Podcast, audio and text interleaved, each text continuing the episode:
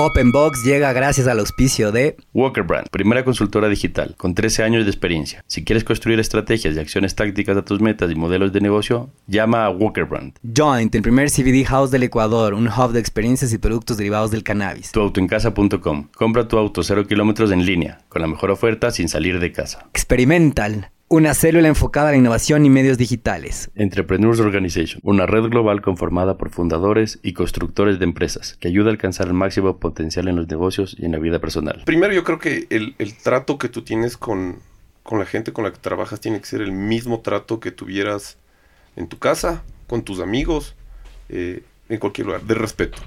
No, yo no jerárquicamente elimino, elimino la jerarquía cuando estás teniendo una conversación con, con alguien. Uno a uno. Porque si es que si es que estás pensando en jerarquías, lo que haces es, de cierta manera, estás imponiendo tu criterio impones, como ajá. jefe. Y lo primero que hay que tratar de eliminar es, es esa sensación de el señor es mi jefe y tengo que hacer lo que él dice porque es mi jefe. O lo que te digo, eh, eh, así es y te aguantas. Exactamente, eso, eso no. Yo, Que no, yo o sea, te no sé cómo decir- me salió. Estaba como Perfecto. simulando una Sí, especie de... Pero lo primero es, tratar de eliminar esa barrera para que te escuchen Sí, por lo que estás diciendo y no simplemente porque eres el jefe. Entonces, yo, yo sí creo mucho en ese sentido. Y, y es un tema de educación. Cuando tú tratas a alguien de una manera, como te digo, como tratarás en tu casa, la gente ya se siente, ya siente que puede decirte cosas claro. y al mismo tiempo te escucha por lo que le dices y no por quién eres. Entonces, yo te diría que ese es un poquito lo, lo que a mí a me funciona y no porque alguien me dijo, sino porque creo que, que- que he sido así toda la vida y, así me manejo. Hola y bienvenidos a un nuevo episodio de Open Box. Cada semana invitamos a los empresarios y emprendedores más duros del ring, donde nos contarán sus experiencias, fracasos y combinación ganadora. Antes de empezar, no te olvides que puedes encontrarnos en nuestra página web, openboxpodcast.com y en Instagram como openbox.podcast. Con ustedes, Luis Miguel Díaz Granados y Diego Espín.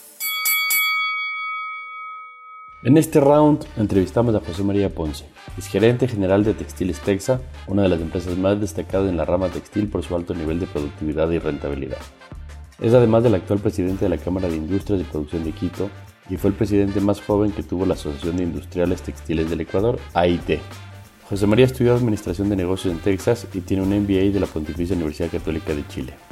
Desde muy joven mostró enormes cualidades para el deporte, donde se ha destacado en tenis, racket, fútbol, bicicletas y motos. Su tenacidad, enfoque y disciplina lo llevaron a participar en varias competencias de Ironman alrededor del mundo, hasta que lo ganó. Y no solo eso, impuso un récord de tiempo que duró varios años en poderse superar. Esperamos que disfruten todo lo que José María nos aportó en una súper interesante conversación.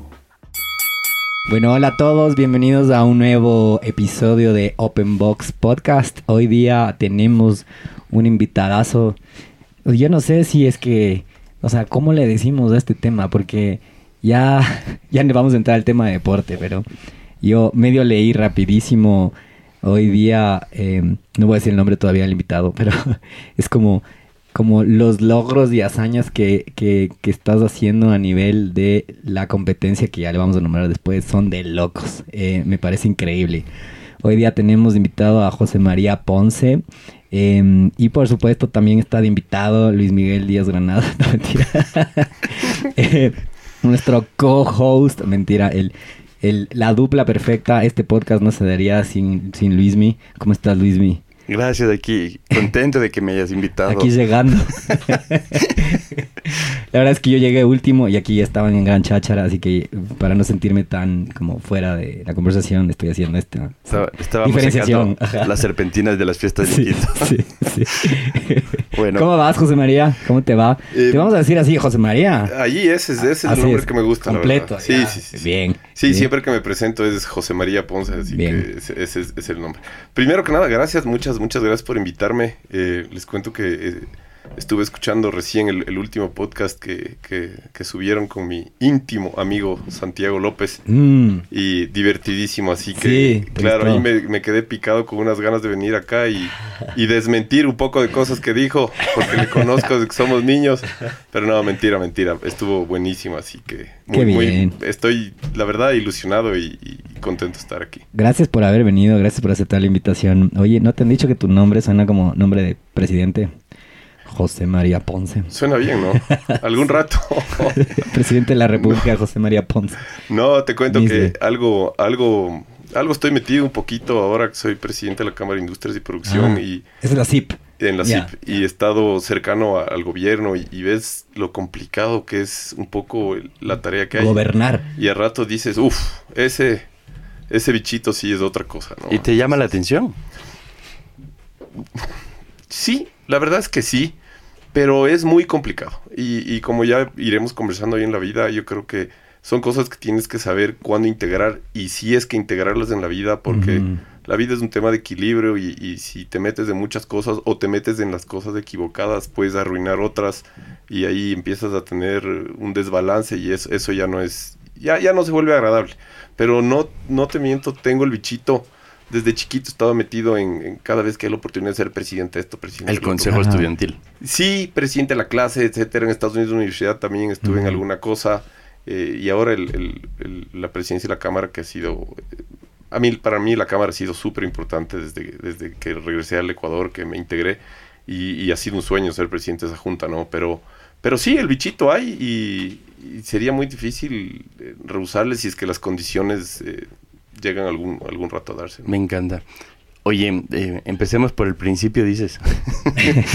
Yo no dije. Sí, entonces, deja de patearme abajo de la mesa. y- entonces, oye, siempre empezamos con esta pregunta que creo que es lo más lógico decir, ¿quién es José María Ponce? O sea, ¿cómo te autodefines tú?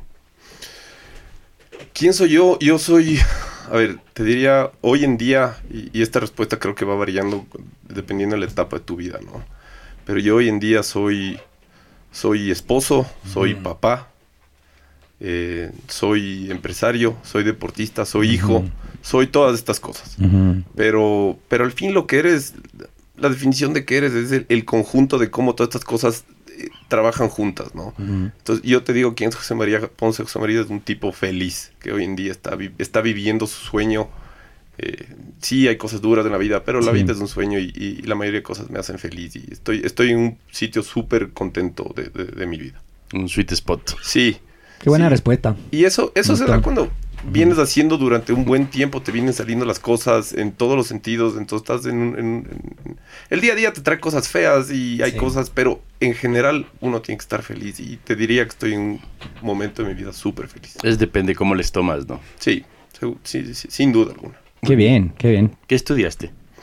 Yo estudié, yo estudié en Estados Unidos, en, en Texas Christian University, finanzas y contabilidad. Siempre me gustaron esos. Qu- Quería ser banquero, la verdad es esa.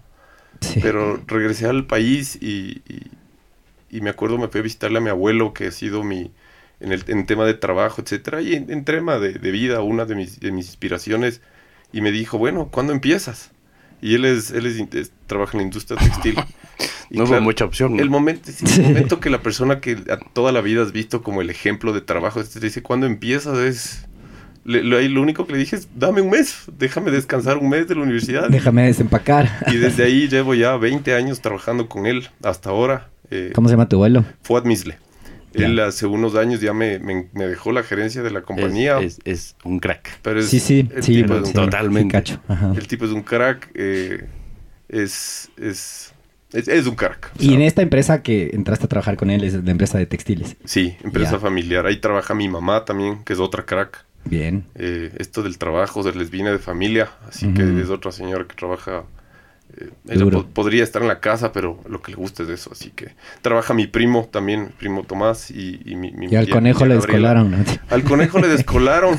No, se, se auto, se autodescoló. autodescoló. se autodescoló. El conejo Sí. es mi hermano, por si acaso. Ajá, los que no para los que están escuchando, este es Juan Javier Ponce, ¿no? Recién- Pero- hoy tuve que googlear su nombre porque me, solo le digo conejo y dije, Pero- ¿cómo se llamaba el conejo? ¿Qué Yo es? te diría que conejo es más conocido que yo. Así, Sí, ¿no? que, así que sí, seguramente la mayoría de gente lo Sí, ubica. cuando, cuando nos escucha hay que saludarle y, y qué buena energía, qué buen tipo que es. Sí, entonces este es tu ñaño que Este se es- autodescoló, Este digamos. es mi ñaño, este Ajá. es mi ñaño que yo desde hace, hace muchos años eh, le considero mi, mi persona favorita, digo yo. Bien, Qué bien. Ese es mi bien.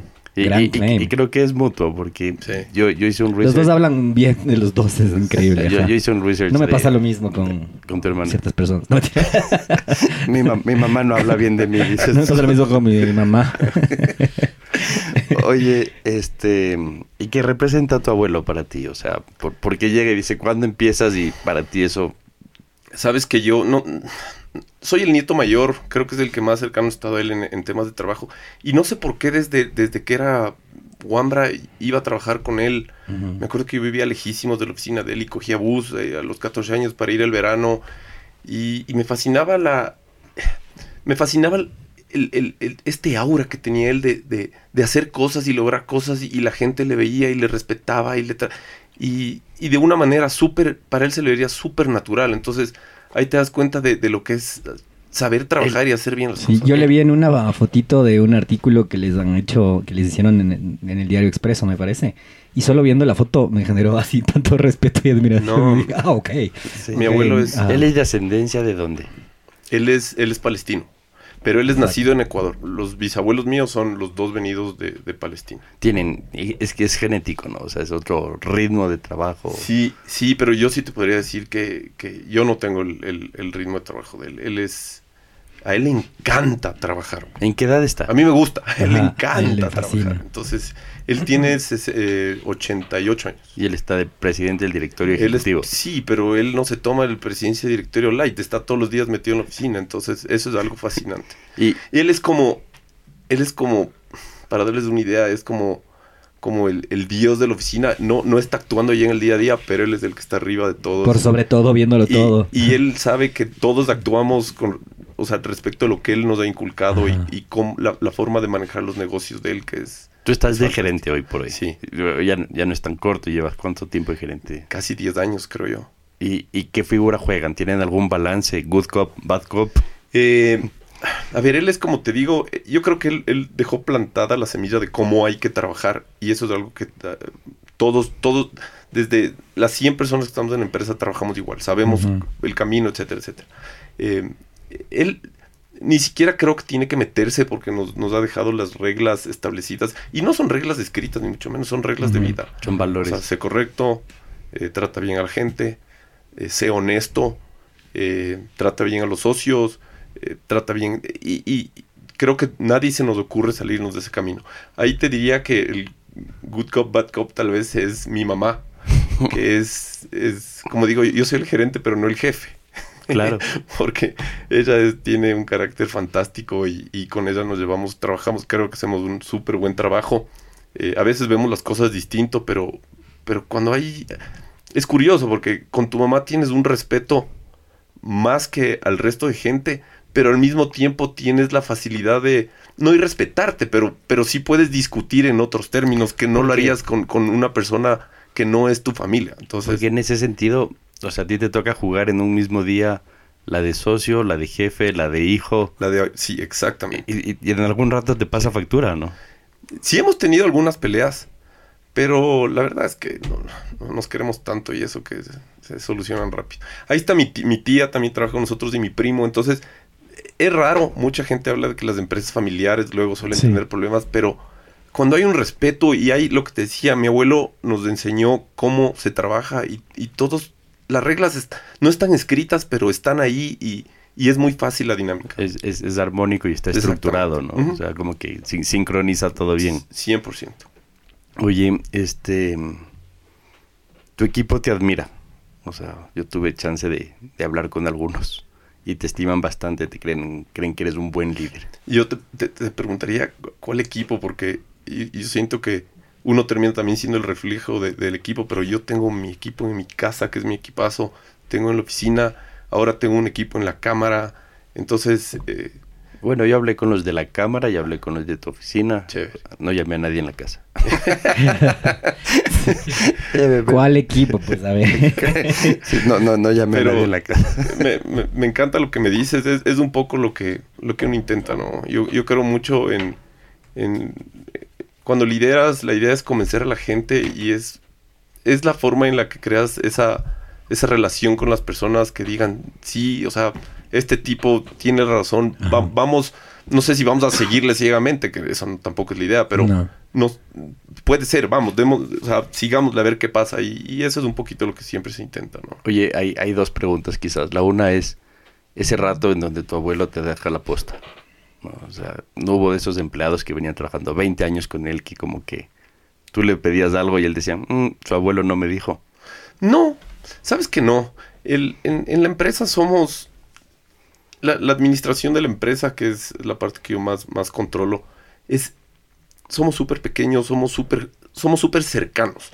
No somos de esas empresas en donde el, el gerente de ventas con el de contabilidad no se ven nunca. ¿no? Siempre estamos en contacto, entonces no. Fue una transición tranquilísima. Súper suave. Qué bien.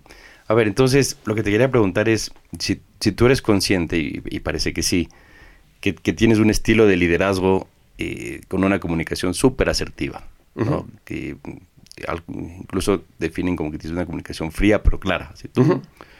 Eh, ¿Qué tips puedes compartir? Porque creo que es, eso sí es algo que pocos tienen. A ver, primero yo creo que el, el trato que tú tienes con, con la gente con la que trabajas tiene que ser el mismo trato que tuvieras en tu casa, con tus amigos, eh, en cualquier lugar, de respeto. No, yo no jerárquicamente elimino, elimino la jerarquía cuando estás teniendo una conversación con, con alguien. Uno a uno. Porque si es que si es que estás pensando en jerarquías, lo que haces es, de cierta manera, estás imponiendo tu criterio impones, como ajá. jefe.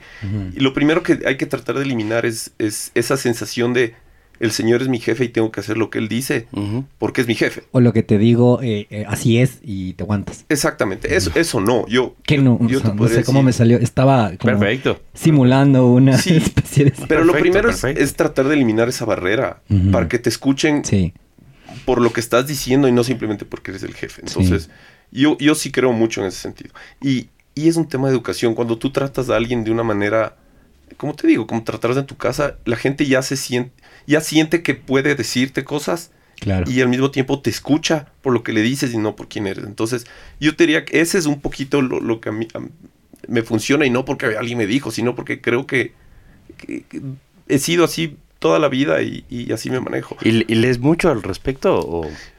No, no leo mucho. Te, te diría que hoy en día leo ah, mentira. Lo que son noticias y todo eso prefiero leerlo. Mm. eh, porque es, me Con la gusta cámara, ¿no? También. Sí, pero me gusta escoger las fuentes. Porque vas. También vas detectando fuentes de noticias, etcétera, que sabes que no, no, no te suman, no, no es lo correcto. Sí. Pero eh, oigo muchos podcasts. Y en Bien. YouTube, a veces, me- a veces en la Y- noche. Y, y nos felicitaron por nuestro, te contaré. Ah, sí, Sí, bien, sí, sí, sí. qué Me bueno. encantó, la verdad. Qué a veces bueno. abres, abres YouTube y, y, y hay...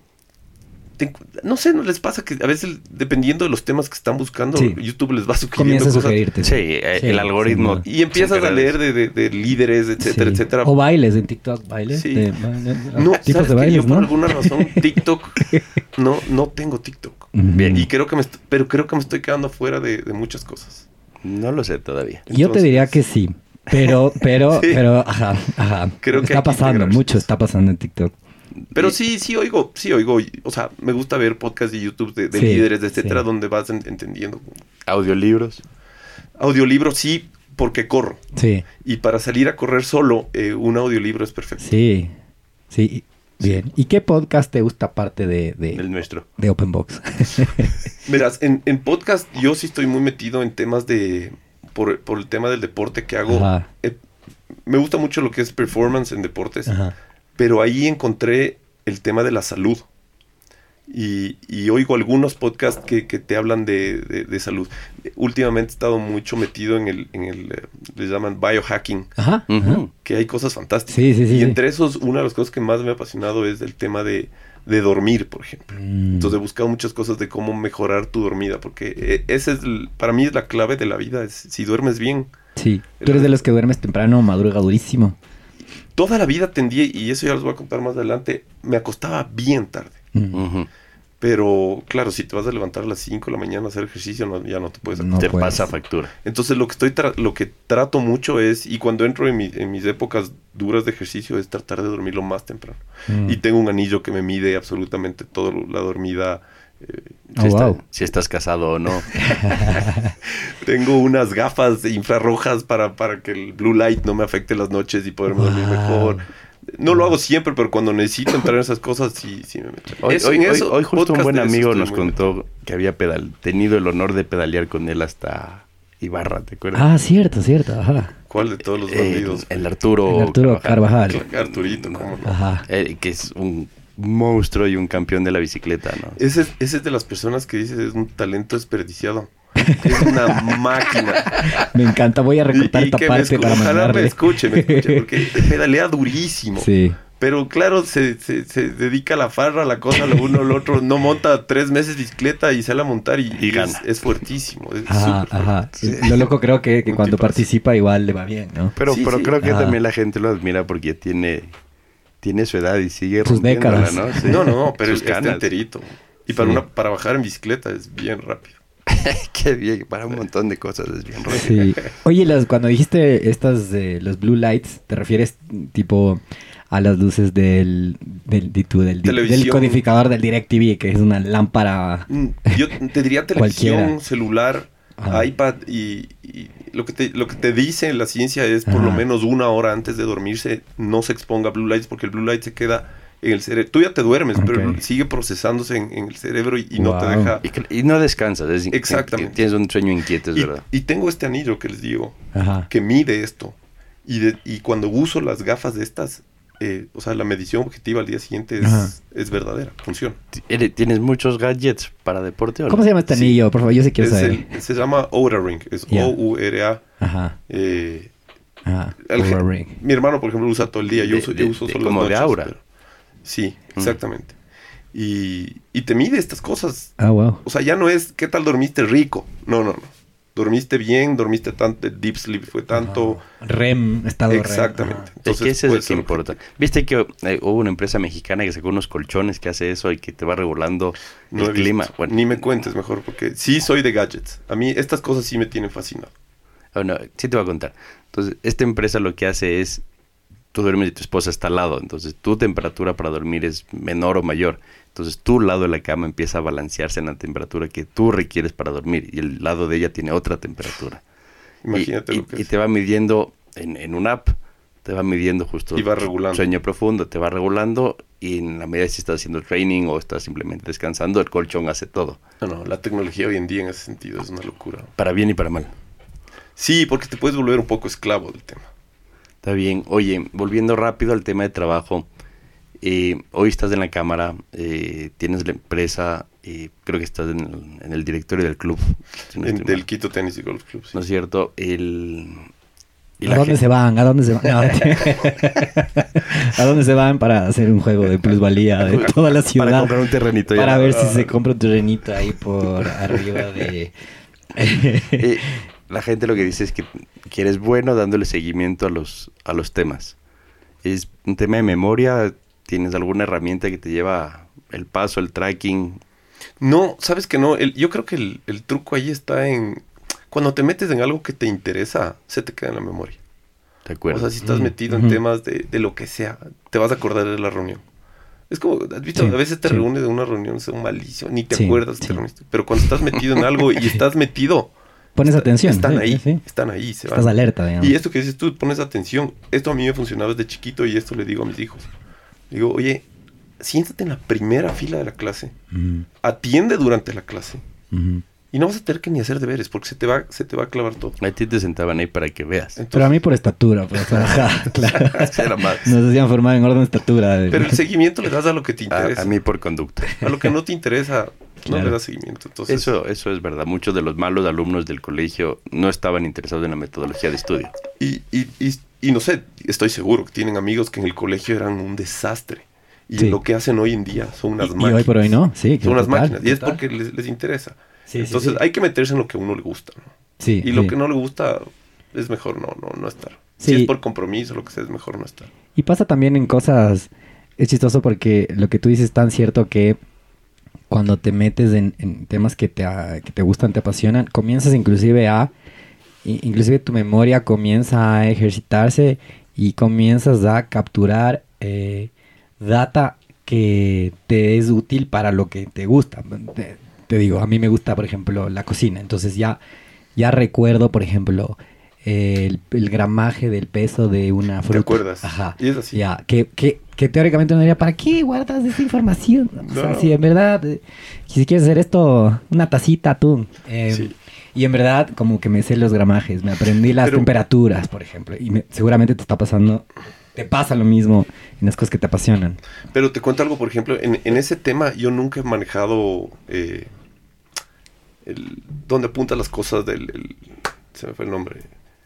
No tengo una agenda. agenda. Una agenda. Ah. Pero eh, ahora que entré a la cámara, eh, es primera vez que, que me, me empezaron a llevar la agenda.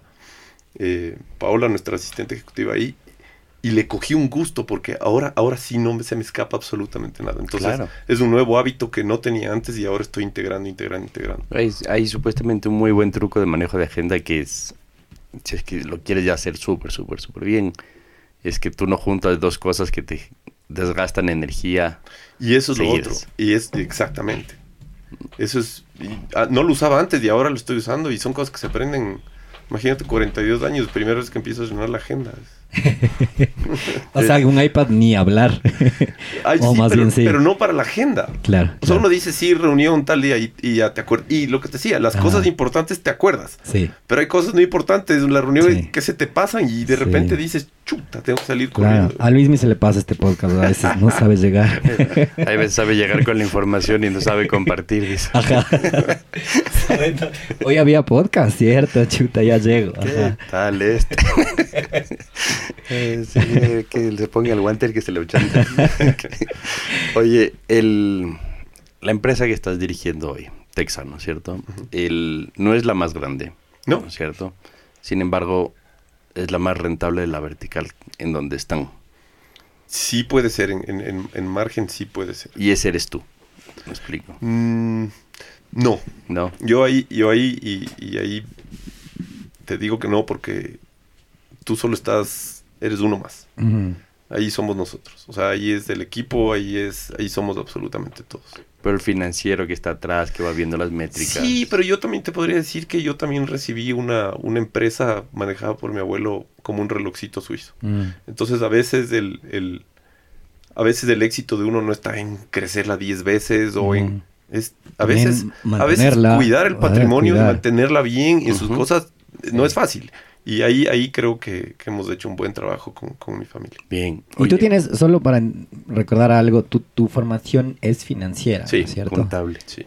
Ok, o sea que por ahí, mi- tengo una maestría en un MBA. ya. Entonces, ese, el MBA te abre un poco el espectro Sí, sí, sí. Y, y pasas del número, número, número, número, número. A, la, a la gestión. ¿Dónde hiciste el. MBA? En la Universidad Católica de Chile. Bien, buenísimo. A ver, ¿y en el rato hacen planificación estratégica o no?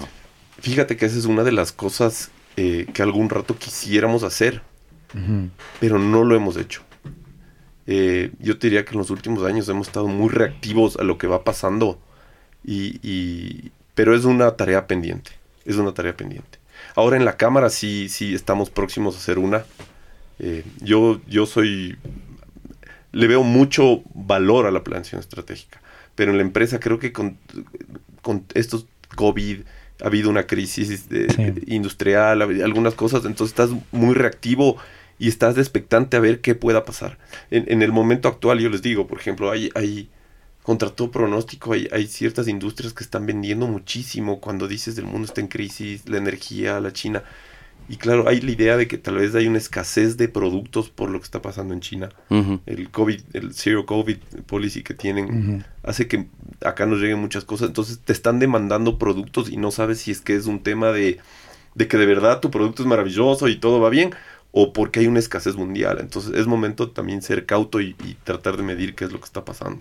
Pero normalmente ustedes, de lo que leí en un, en un informe de la IT, ustedes más bien se caracterizaban por tener materia prima para tiempos de recesión. Evidentemente Sí. nadie podía prever un COVID. Exactamente, pero por ejemplo, tú, tú lees mucho el tema, teorías en- que te enseñan en la universidad del just in time, de Ujú. manejo de inventarios, etcétera, que son súper valiosas, pero eh, la, una de las cosas que mi abuelo nos, nos, nos enseña es que el, el tener liquidez, el, el- básicamente lo que dice la Biblia, como es siete años de vacas gordas, porque luego vienen siete años de vacas flacas, y sí hay ahí un tema que, que está metido. Entonces, si es que nos cuesta algo más tener algo más de inventario, nosotros creemos que ese, ese costo Mm. se va a pagar solo. Vale la pena. Y en la crisis que ahorita saliendo el COVID y todo el problema chino, eh, eh, una de las cosas que más nos sacó adelante, donde pudimos, pudimos seguir vendiendo como locos desde Fue que teníamos un inventario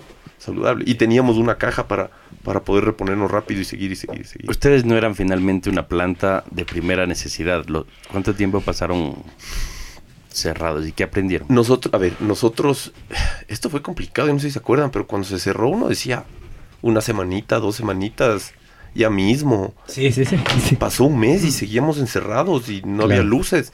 Y en eso, el, el- gracias a Dios, eh, la Asociación de Industriales Textileros consiguió un permiso para un plan de apertura piloto de las Mm. industrias, Mm. en donde a las textileras nos permitieron, tenías que cumplir un, mon- cumplir un montón de, de requisitos Ajá. sanitarios, etcétera. Nos permitieron volver. El tema es que, claro, tú vuelves, pero el- el- la persona que consumía nuestra materia prima, nuestros hilos, todavía no vuelve. No vuelve. Entonces ahí hubo que hacer muchas cosas. eh, se tuvo que reestructurar. La mayoría de empresas se reestructuraron. Nosotros despedimos casi, no despedimos. El 20% de nuestra gente salió, pero no hubo un solo despido. Toda la gente, y yo pregunté quién quiere salir, quién está nervioso de venir a trabajar. eh, y, y lo que decías, cuando tienes liquidez y cuando tienes los ahorros y cuando no estás endeudado en el banco hasta el cuello, puedes sacar adelante en las crisis de la gente. Entonces, eso fue algo, algo increíble. Pero Y esta gente renunciaba. Sí, por- había, a ver, había gente mayor que tenía mucho miedo. Decía, señor Ponce, yo no, me da miedo venir. ¿Cómo hacemos para irme? Negociamos la salida. Hubo gente que tenía derecho a jubilación patronal. Jubilemos patronalmente. Hubo gente que... Teníamos gente que trabaja, por ejemplo, en Otavalo. Quiero, quiero irme a Otavalo. Perfecto. Y, y- y- y la mayoría volvieron, muchos volvieron. Entonces, eh, eso es lo que te permite cuando hay... La- hay una las leyes se facilitaron en esa época. ¿Aprovecharon eso o...? Yo te diría que no, porque. A ver, a veces eh, las leyes te facilitan cosas, pero si es que tienes una relación como tienes con la gente, olvídate las leyes y pagarles lo que, lo que corresponde y lo que Es se por merece. ellos, no por... Y me acuerdo que sí nos acogimos, por ejemplo, a la reducción de jornada. Sí. pero cuando, cuando estuvimos bien, devolvimos, o sea, repusimos todo lo que habíamos, eh, nos habíamos ahorrado, etcétera, etcétera. Entonces, esa es una de las cosas que mi abuelo te No- deja. no O sea, perdona. Y no te aproveches solo de la ley, sino seamos correctos. Bien. Ajá. ¿Qué hace Texa? Nosotros hacemos hilos de acrílico. Eso es, el, el- el- los hilos de acrílico es básicamente el hilo que tienen los suéteres. El, el suéter que, que te veo. Eso es- elegante ese es de suéter que acrílico. Es un, Este. es un, sí. Ah. Acrílico y mezclas, mezclamos con lana, mezclamos con alpaca, mezclamos con... Poliéster es otra cosa, ¿no? Sí, Ya, poliéster es- se utiliza para otras cosas, pero es un sustituto básicamente de la lana. Ah, ok. Eh, y hemos pensado algunas veces en integrarnos verticalmente, pero estamos tan metidos en el, en el tema nuestro, y yo me acuerdo que hice este estudio como en mi maestría, el momento Mm. que nos integrábamos a hacer suéteres, el, nuestros clientes nos percibían como competencia. Entonces, o vendíamos hilo, O, o, vendi- o, Claro. o te integrabas verticalmente. Y la integración para verticalmente, para toda la Claro. capacidad que tenemos, de la, eh, iba a ser muy alta. Pero sí tenemos algún tipo de productos, de cobijas, etcétera. Yo Ajá. justo te iba a preguntar por qué no se habían integrado. Por eso, yo, yo, una de mis, yo cuando llegué dije, hay que integrarnos verticalmente, Obvio. pero no, no, los números nos daban más vendiendo siendo- a sus clientes que, que ustedes haciendo los suéteres. Exactamente. Siendo industriales antes que comerciales. Sí, sí, sí, sí. Un B2B todavía. Excelente. Oye, ¿y, y están exportando? A ver, nosotros éramos muy fuertes en Colombia, pero el peso colombiano está, está imposible, ¿no? Ahorita sí. Y esto es para todas las industrias, creo, de- del Ecuador. Mandar ahorita cosas a Colombia es sumamente complicado. Tenemos en Centroamérica, exportamos algo, eh, pero tenemos la amenaza de... los países asiáticos hoy en día tienen, tienen materias primas regaladas, son, es, es una locura. Entonces, un poco lo que yo sí he venido sosteniendo es que tenemos que empezar a convertirnos hacia empresas, empresas más boutique. Hay que ponerle valor agregado a los Es- commodities. Eso te iba a decir, o sea, capaz no abastecer al más grande, sino hacer productos especializados para el más chico. Exactamente. Y aquí, por ejemplo, hay un mercado de... eh, nuestros clientes exportan mucho a Estados Unidos. Todo lo que son eh, mantas, sacos, eh, eh, de Otavalo, de, con, Sí, sí, con sí. todo este... Entonces, es, eso es... No vas a vender lo que venden los chinos, cientos de miles, pero vas a vender productos donde hay un valor agregado súper importante y ahí es donde hay, hay que enfocarse, ¿no? Sí, que tienen un como, como un craft más. ejemplo, Exactamente, de- de- exactamente. Oh, Yo, wow. yo casi siempre hago estas preguntas porque no todo el mundo está tan expuesto a estas cosas y es, ¿qué piensas del Ecuador en ese sentido? O sea, eh, ¿qué tenemos como ecuatorianos, como industriales que deberíamos de aprovechar más? ¿No es cierto? ¿O qué nos falta? Mira, e- el Ecuador está. El Ecuador es tan diverso y tiene, hoy en día tiene tantas industrias. Si tú te fijas a ver, eh, hay industrias en la costa recontra ganadoras en el momento, banano, Sí, camarón, sí. eh, eh, pescado, atún, etcétera. Ellos están en un camino expansivo a lo bestia. Más hacia la sierra, un poco pensando en, en la industria eh, de maquinaria, de, dura, por no decir otro, otro adjetivo, eh, estamos un poco más complicados porque la competencia a nivel mundial es, es altísima. Eh, pero es un momento en que el gobierno tiene que, que empezar a trabajar, tenemos que empezar a trabajar el gobierno para tener algo de ventajas competitivas internas porque nos estamos volviendo un poco caros. Y, y- y países como la China, la gente del Asia, la India, tienen productos que, que entran con unos precios de locos. Entonces, Porque somos buenos para materia prima nosotros. O sea, lo, lo- lo básico, excelente. Sí, entonces tenemos que, lo que te decía, un poco ir hacia, hacia, hacia productos de mayor valor agregado. Pero hay aquí, eh, la agroindustria tiene, tiene un potencial gigantesco. Eh, yo te diría que los más complicados, y ahora que, que estamos manejando el, el Tratado de Libre Comercio con China, por ejemplo, industrias como la nuestra, textiles, eh, la de ensamblaje de autos, eh, met- eh, todo lo que son metales, estamos complicados porque de alguna manera somos commodities comparado con la oferta que hay en el mundo y son las que tenemos que estar algo protegidos, pero yo no creo solo en la protección, sino eh, igualemos la cancha. Igualemos Ujú. la cancha, déjennos competir. Déjenlos el, competir. el ecuatoriano cuando le dejan competir es, es sí le empezar entra, adelante. le entra. Sí. sí. Porque yo pensaba, o sea, finalmente tú produces hilos, eso normalmente se utiliza en la industria del textiles, moda, y nuestro vecino al norte despuntó, ¿no? O sea, es como... ¿Colombia? Sí. Colombia, uno creería que sí, pero tienes que, la cadena textil es muy grande. En moda despuntó. En moda. Sí. Pero ellos cometieron hace unos años un error que fue abrir la cadena, no protegieron toda la cadena como deberían. Y hubo mucha industria que desapareció colombiana. Mm. Entonces, eh, tú escuchas, por ejemplo, yo compro ropa a mí en Colombia cuando voy en Arturo Calle, no sé si... A mí me encanta. Sí, ropa. Luis mi viste, Ahí Arturo está, Luis, Calle. ahí está. Claro. Eh, yo, yo soy pero el modelo principal. em- Empresas como Highland. esta antes fabricaban todo en Colombia. Ese es el pro bono, dices, del empresa. Ahora lo que claro, yo soy la responsabilidad social. ahora empresas como esta lo que hacen es no necesariamente producen todo en Colombia. Ah, La moda la desarrollan Sí, en Colombia. o sea, pero los la producen patrones, afuera. el diseño. Exacto. Entonces, en moda Colombia es Ah. una potencia. ah. enorme. El- yo te diría que en industria textil el Perú es mucho. más Sí, potencia. ajá. Ahí tienen las maquilas de, de, de Lacoste y todas estas, ¿no? Y, y, y ahí, por ejemplo, Ah. Perú es mejor que nosotros en ese sentido. O sea, a nosotros nos falta algo para poderle competir. A ver, el, primero el Perú tiene un mercado mucho más grande. Sí. Entonces, eh, cuando hay economías de escala, eso afecta bastante. Por eso es que es importante que el Ecuador tiene, tiene que abrirse. Nuestro mercado es muy, muy, muy pequeño. Pero sí, ellos son muy fuertes en textiles. Pero, por ejemplo, en lo nuestro yo te diría que nos damos de igual a igual. No hay, no hay absolutamente, o sea, yo puedo competir con ellos. Tal vez ellos pueden competir algo en costos por, por el tipo sol, dólar. etcétera. Sí, pero, pero estamos en condiciones parecidas. Donde no estamos en condiciones parecidas es con un China, por ejemplo. Ajá. Donde hay Nadie. subsidios, donde hay... Exactamente. Entonces ahí es, ahí es donde tenemos que trabajar para tratar de tener la, la- que la cancha no esté inclinada para un lado, sino juguemos todos en la, en la Y misma se importan muchísimas telas de, de hilo acrílico de Ecuador desde China. Eh, a ver, hilo acrílico, Hilo acrílico. pero, mm, no hay mucha importación en Chile, pero en telas sí existe. Y en confección sí existe. Claro. O sea, tú vas a un centro comercial y ves lo que es ropa y la mayoría va a ser asiático o... Y es, es O complicado. sea, importada y aquí ensamblada. Sí.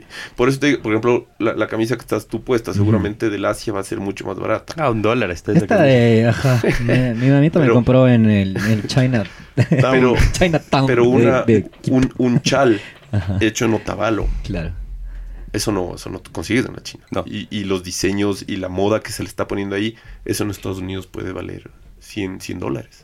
Ahí, ahí es cuando uno Entonces- siente que, que necesitamos embajadores, ¿no? O sea, no, y no te hablo del cuerpo diplomático, sino así como, como Perú tiene sus embajadores en la comida. O sea, nosotros pudiéramos tener buenos embajadores en este tipo de cosas. En algunas cosas. Sí, sí, Sí. nos falta eso. Y sabes qué es lo triste? Que los personajes existen.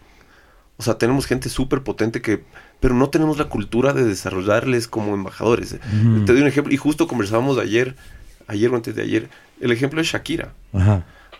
Hay veces donde el gobierno colombiano sale y se llevan a Shakira. Y la posicionan como, como esta persona de aquí, etcétera. Y la gente va relacionando Shakira, Colombia, etcétera, esto uno al otro. Y en el Ecuador hay, hay, hay personajes, pero no, no lo estamos utilizando para el crecimiento comercial, si se puede decir, de- del, del- del país. Claro, como embajadores. Es verdad. Te, te digo algo, tú te vas a una misión en Europa, llévale la misión comercial a Antonio Valencia. Ajá. O un carapaz. Pues van a saber quiénes son. Sí, sí, sí. Pero no, no, estamos, no estamos trabajando. Qué buena idea. O sea, viste que en este documental de la FIFA se ve como eh, cuando peleaba Qatar contra eh, eh, Inglaterra por la sede le llevaban a Beckham a todos los eventos. Como, Eh, como así, exacto, como el activito. así, a ver, venga, él es el que va a jalar a toda la gente. pero está bien. Claro, y mm, digamos, como embajador de todo el país, o sea, Ecuador tranquilamente podría hacerlo. Sí. Sí. Sin duda. Oye, fuiste el presidente más joven de la AIT. Creo que sí. Sí, sí, sí, yo ya validé. ¿Cuál, ¿Cuál fue el momento más complejo que te tocó enfrentar? Porque creo que estuviste con Correa. Porque es la. AIT para todos. Asociación de Industriales Textileros. Ok. O sea, Eh, presidía toda su industria. Ok. Sí. Ese, es, ese, sabes que ese es un gremio súper chévere. En la época, ¿en qué época tú te Puta, fuiste? Yo creo que tenía, no tenía ni 30 años, pero era época de Correa. Ok. Era época de Correa. Eh, súper, es, estos gremios son, son fantásticos porque Ajá. nos reunimos ahí 20 personas en el directorio y todos estamos con el mismo problema y, Claro. y es de los pocos sitios donde puedes unir tan rápido a la gente porque tienes amenazas comunes. Eh, Ujú. Para mí eso fue fascinante. Estuve creo que tres años ahí. Fui la más joven. Y ese es un poco el gremio donde aprendí a... Yo no había dirigido nunca un gremio, tenía no sé cuántos años. ¿Cómo, tenía, cómo, cómo te escogieron? O sea, pri- primero entras al directorio, Obvio. Luego te animas a hablar, así es como funciona y así un poco la Perfecto, cámara. Entonces, perfecto. luego te escuchan y me imagino que luego dicen, ve, el, el, el el el Wambra Le por lo menos sabe lo que dice el Wambra. Y luego me imagino que ven tus ganas, tu, tu, tu... Y cuando se presenta la oportunidad, se presentó la oportunidad. Alguien me dijo, oye, no, de ley, vamos, ¿cómo es la cosa? Y entras y tienes que, ahí tienes que apostarle. Y la otra es, claro, te sientas en una mesa de directorio y ahora te toca un poco dirigir el tema. Pero ahí tienes, por ejemplo, más allá de que tienes temas comunes, hay temas que si es que favoreces a uno, capaz afectas al otro. Esto me está pasando ahora en la Cámara. Y, y- y no es un tema fácil. Eh, la Cámara de Industrias, antes era de industrias, ahora es de industrias y producción. Y es enorme. Y lo que pasó, tenemos casi 400 afiliados, pero son, yo te diría que son las de 400 empresas más grandes. más del país. potente. Está, está Favorita, está Coca-Cola, está es el Nestlé. Citibank. Fíjate, antes era industrial. Defender a la industria únicamente es más fácil. Es otra vuelta. Pero cuando metes comercio, industria, banca, servicios, etcétera, eh, a veces, tema del libre comercio, que es ahora uno de, la- de los problemas que tenemos, es si te abres, te aplauden seguro los comerciantes, pero los industriales Les estás les- afectando. les estás- entonces, el conseguir estos consensos eh, son complicados y esa es una de las cosas que hemos vivido en el último año, pero, pero creo que hemos salido adelante. Y esa, y esa te toca a ti más el presidente ejecutivo de turno. Sí, el, el- el tema es de ese, pero eh, es otra vez un poco de convencer a la gente y que te den la oportunidad de, de ir por aquí. Porque es una enorme responsabilidad, ¿no? O sea, liderar al grupo La Favorita con Coca-Cola, con un banco como Citibank que les está prestando plata por detrás, para que todo sea un, un círculo productivo. ¿Sabes qué pasa? Suena, suena a que puede ser difícil cuando enfrentas posiciones de industria, comercio, etcétera. Pero las compañías que acabas de mencionar, el momento, y esto me pasó ahora a mí en la presidencia de, la Cámara, son empresas que cuando les conoces y cuando no conoces la ge- el, el- el- el entorno ejecutivo a las personas, te quedas fascinado. Son excelentes todos. es impresionante. O sea, son empresas que, que dices, wow. Y el momento que te sientas a hablar con ellos, primero que te escuchan y segundo que lo que tienes que aprender es enorme. Y el poner de acuerdo a este tipo de gente es más fácil de lo que te imaginas, porque son muy inteligentes.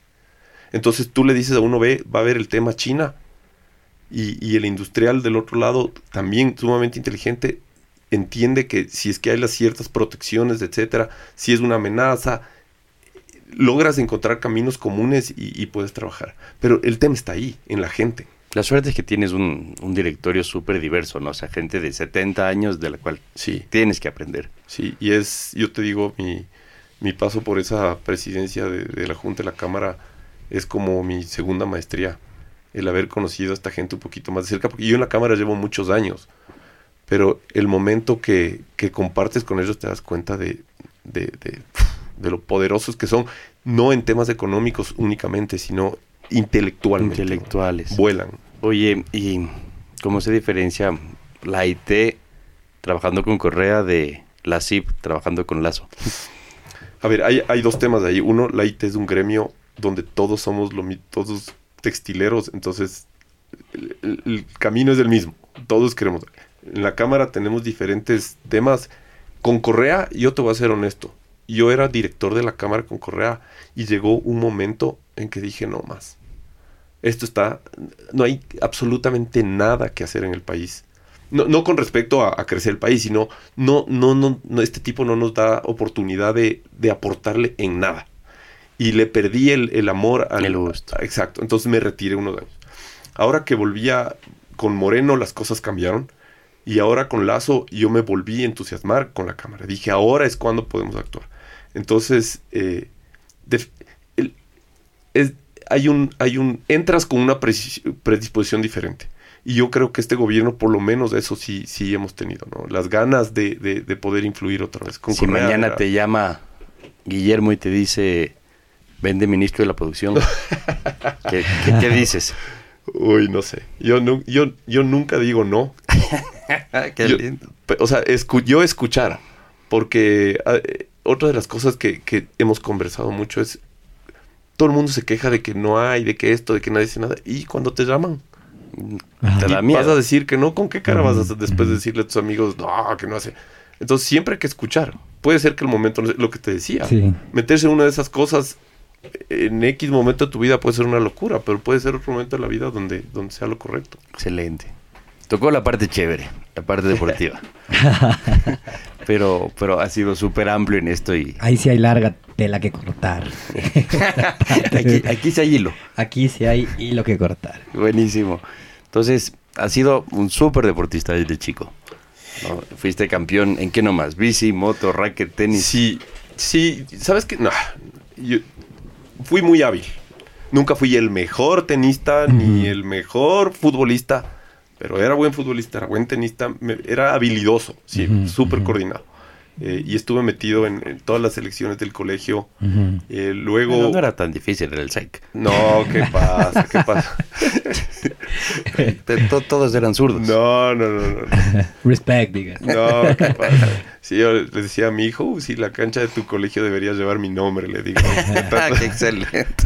Se pone bravísimo. Este césped ha crecido con sudor aquí. Pero deportes de habilidad. Eh, y sí, sí, fue deportista durante la universidad. Hasta que regresé a la universidad, me enamoré. Y seguía jugando tenis, pero no me preguntes qué pasó. Me empecé a engordar.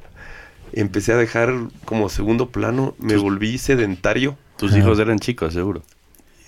Todavía ni nacían. Me- me- eh, tuve una subida de peso bárbara. Yo llegué a pesar, mido 1,83 para los que no me conocen, pero llegué a pesar 220 libras. Hmm. Eh, Hmm. Me acostaba Hmm. una de la mañana viendo tele. Me despertaba con las justas para ir al trabajo. Claro. La- Eras Ras- un, gordo feliz. Y sabes que no era tan feliz. Bien. Ajá. O sea, ahora, ve- ahora puedes decir. ahora que soy no más feliz. Pero ahora puedes contrastar. Es que ahí Ajá, está el tema. Sí. ¿Qué, qué, qué, qué pasó?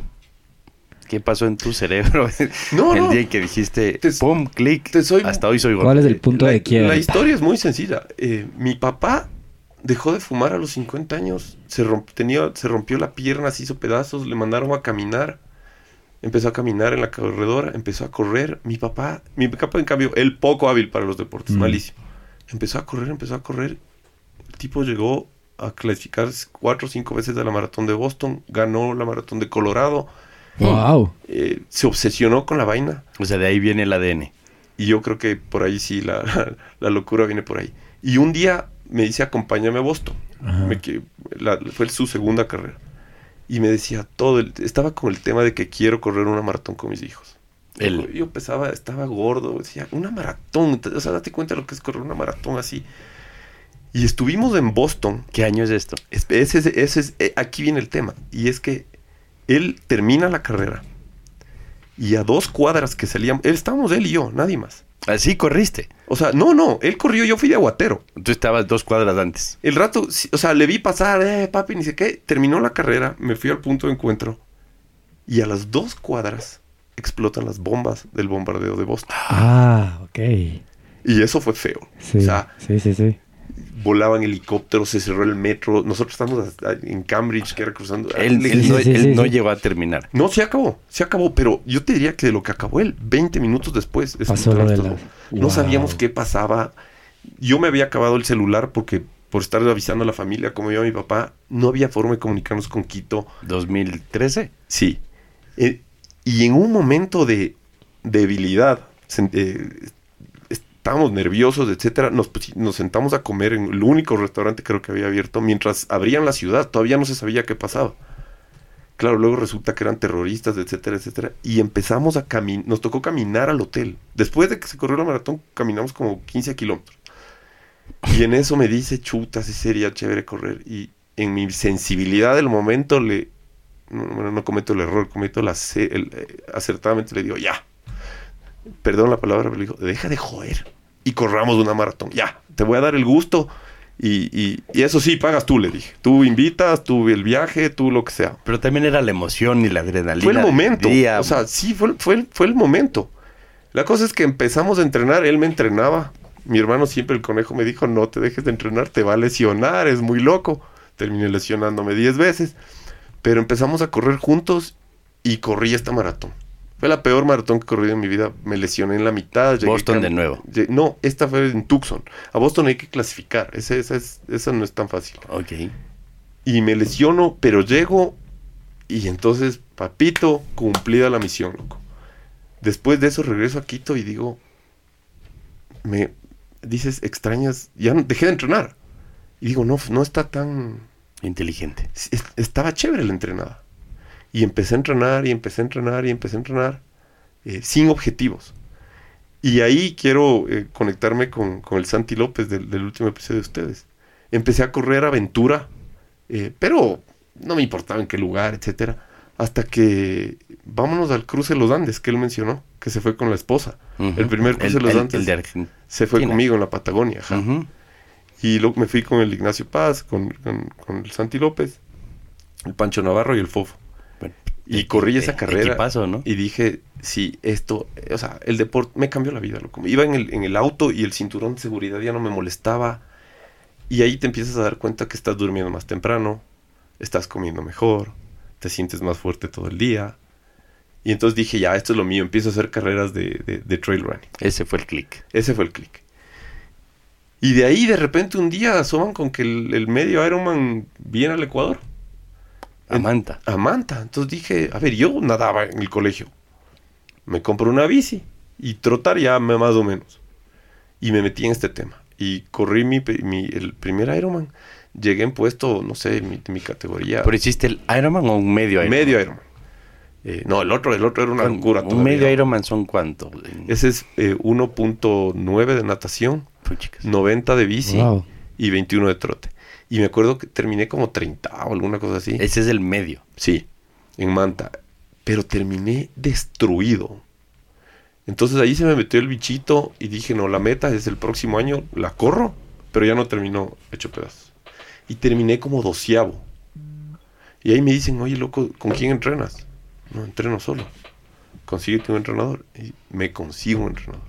Y en este, y en este tema de correr solo, ya empezaste a tener tu propia técnica, empezaste a leer, a instruirte. ¿qué? Algo, algo, pero el, el clic eh, el clic de mi performance empieza cuando tengo un entrenador. ¿Qué es quién? Y mi primer entrenador fue, se, llama, eh, se llama Giovanni Mármol. Ujú. Y empecé con él y claro, empiezas como toda la vida. Cuando haces solo locuras, no, no lo resulta. Pero el rato que tienes una estructura y vas siguiendo un plan, eh, las cosas llegan mucho más fácil. Entonces ahí la meta fue, quiero clasificar un mundial. Para eso tenía que llegar entre los cinco primeros. Y volví a correr Manta y quedé, quedé sexto. Me perdí el- la clasificación por 12 segundos. Me quería morir. Ese momento me inscribí al siguiente Ironman que podía. Pero, pero eres absurdamente competitivo, contigo mismo. Sí, pero ahí está el tema, conmigo mismo. El momento que empiezas a correr con el resto se, se- se cambian las cosas y ya eh, eso no funciona. Es que por, Por el lo- tipo de deporte que has hecho, ¿no es Exactamente. cierto? O sea, cuando juegas tenis, cuando juegas... O sea, quitando el fútbol y que la tribuna debería tener tu nombre. No, o sea, por el resto, el tenis, vas contra ti. Más allá que sea un ranking, es pasar a segunda, pasar a tercera. Es. En, en motos, vas contra ti. Sí, pero hay personalidades que dicen le tengo que ganar al fulano. Y en este deporte eso no sirve. O sea, aquí es, en- en el- es tan largo que es, haz lo máximo que tú puedas. Y ahí veremos si ganas o no ganas, pero no sirve nada que te cuides o que te excedas porque te va a ir peor. Entonces, aquí es dale al límite de lo que tú puedas. El tema está saber hasta dónde puedes. Entonces, me inscribí, me acuerdo, en Cartagena y quedé sexto otra vez. Pero uno de los cinco cupos era un corredor que ya tenía cupo. Y no agarra el cupo y en el Ironman, si alguien no lo agarra, pasa al siguiente. ¿Qué es el cupo? El, el cupo para ir al mundial. Ah, ok. Esa era la meta, pues, creo que no, no les mencioné. O sea, si él venía, él queda quinto, pero él, él ya, él había clasificado. Y yo quedé sexto. Uno de Inmediatamente esos- Exacto, y yo era el sexto. Se me hizo la vida. Prim- o sea, primera meta cumplida. ¿Dónde era el mundial ese año? Ese era en Sudáfrica. Oh, wow. Entonces fuimos a Sudáfrica con toda mi familia el año siguiente, eso fue fantástico. Pero terminé ahí y dije, ok, ahora quiero hacer un podio. Quiero quedar entre los tres primeros. Y el siguiente año quedé primero en mi categoría. Dije, a lo bestia. ¿Esa categoría cuál era? 35-40. Y Que es de las más Y competitivas. se corre un mundial, evidentemente, al año. O sea, sí, pero no, hay- ese, ese fue en, un, en el medio Ironman de Manta. En el mundial quedé puesto. No me acuerdo. Ese mundial fui de. La verdad, no fui ni a competir. Y fui como Ecuador al primer mundial.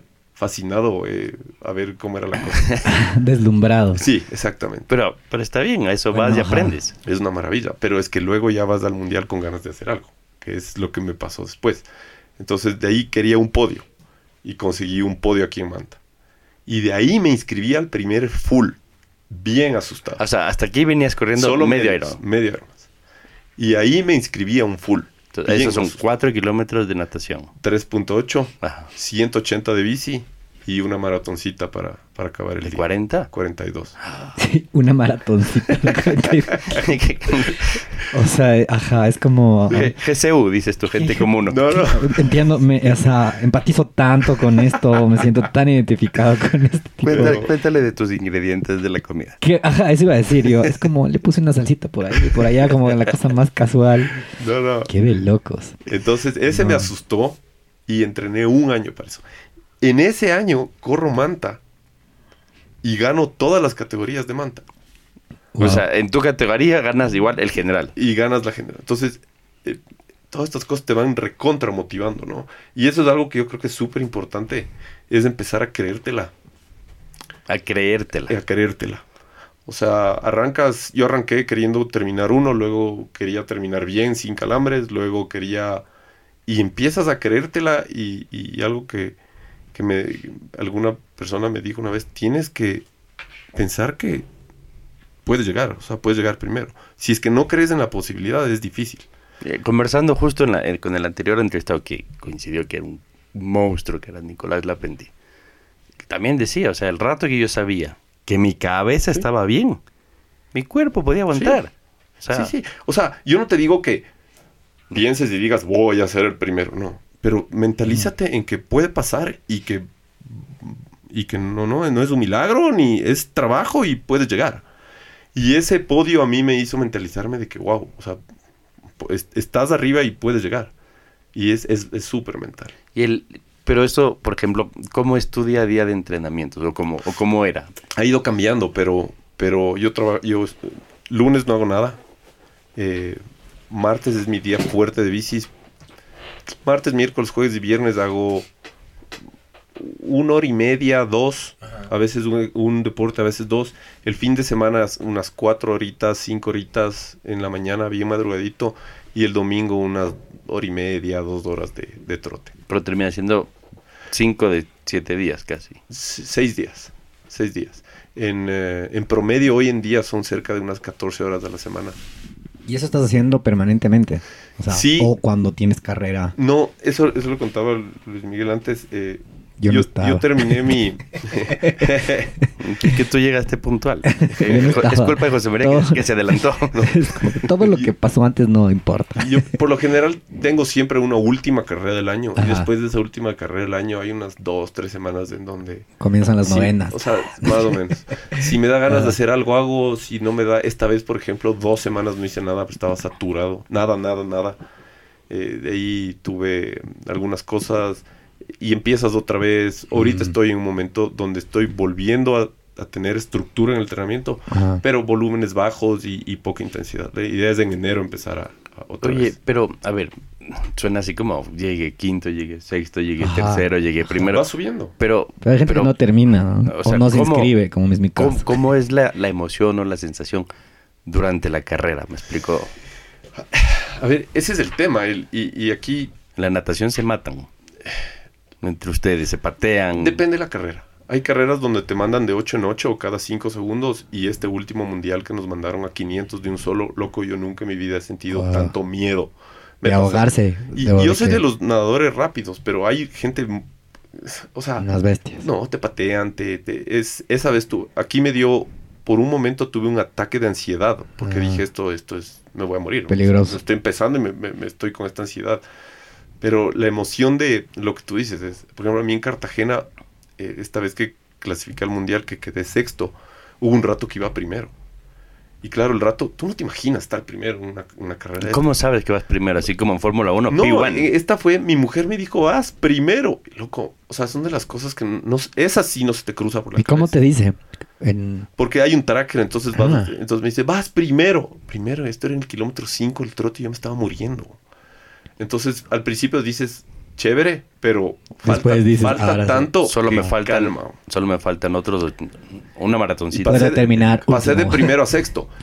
De ahí en el siguiente Ironman aquí en Ecuador me dijo, vas primero. Y yo lo único que tenía en la cabeza es, acuérdate que ya estuviste Ya, primero ajá. y terminaste sexto. Ajá. Entonces, calma. Manténla. Y ahí, y ahí juegas contra ti. Ahí es calma. O sea, por Dios, no te emociones más porque explotas. Y explotas me refiero a que se te va la mano en la carrera y, no- y terminas caminando. Y controla las emociones. El siguiente, vas primero, dices, a ver un ratito. Yo ya he ido primero. Creo y que siempre me dice que voy primero. No, no, no. Esto es, esto es un tema. Creo poco que ella va con los otros. Y entonces empiezas, aprendes a manejar estas presiones de carrera.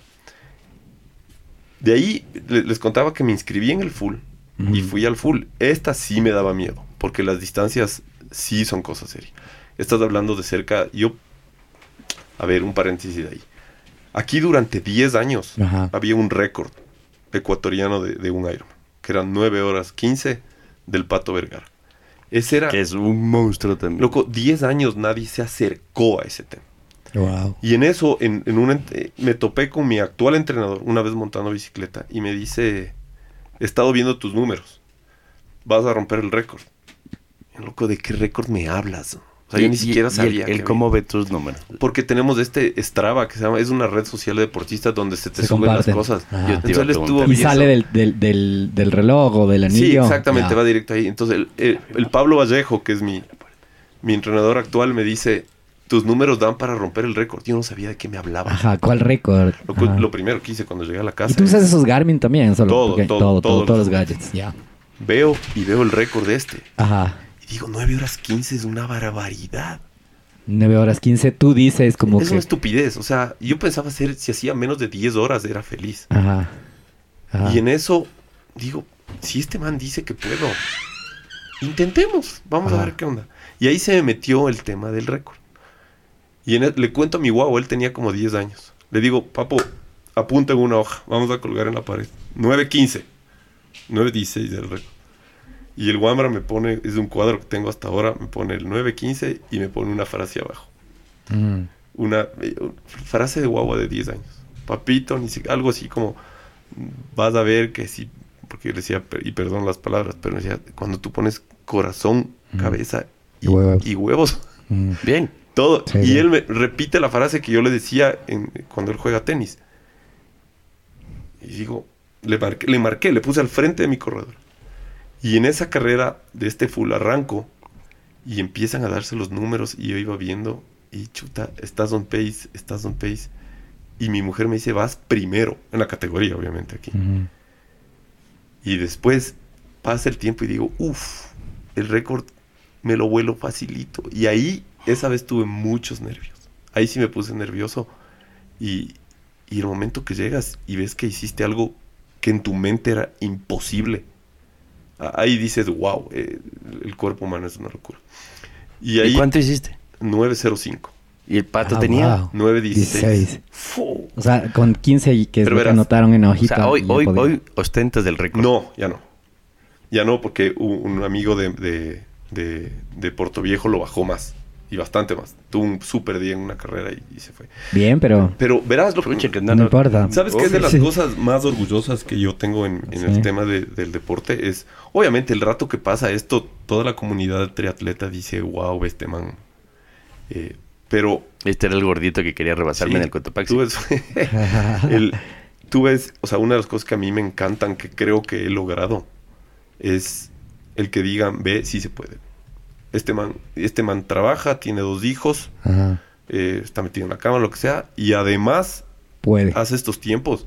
Y, y creo que a mucha, mucha gente me ha dicho que, loco, nos has inspirado a saber que sí se puede. Y eso para mí es el orgullo más grande. ¿Das charlas? No tener re- cuando puedo. En, en BET, la- la- el, el grupo de entrenamiento de donde entreno, he, he tenido charlas. Se me acerca gente a, a- a preguntarme. Más, lo que más me preguntan es cómo entreno, cómo es mi, mi horario, mi cosa, cómo Claro, porque balanceo el tema. claro, porque la gente dice, a ver, este man trabaja todos los días. Exacto, Además, tenés- es- es ¿a qué horas? imposible. ¿A qué Entonces, horas? Eso es algo de las cosas que a mí me pone súper contento. Ser de estas personas que, que empieza a abrir el camino y, y- ahorita va a haber Wambras que ya están con unos tiempos salvajes y este 905 va a ser un chiste en pocos días, en pocos años tal vez. Ajá. Pero Pero, pero es tuyo y ganaste y... tuve el récord por un, y vino el COVID, así que tuve como tres años de récord. así que- Se quedó hace como tres años. y ese, esa carrera me clasifica al sueño de toda mi vida Ajá. desde que empecé el triatlón Kona. al, al Mundial de Hawái. Que coincidía al año siguiente, en octubre, con mis 40 años. Y yo aterrizaba ese día en Hawái. Y el COVID hizo que no, no pueda ir. Y me pospusieron dos años de ese Mundial. O sea, pero... Espérate. Aquí es... Clasificaste al Mundial, el Para el COVID 2020. sus- suspende la carrera. Por COVID no hay Mundial. Y a ti te No. toca entrenarte dos años. Te toca mantenerte, digamos. dos Lo años. pasan disque a febrero. Tampoco Ah, hubo. ajá. Lo pasan a octubre del año pasado. Tampoco hubo. O no. Lo, entonces dicen, ok, Hawái no se va a poder.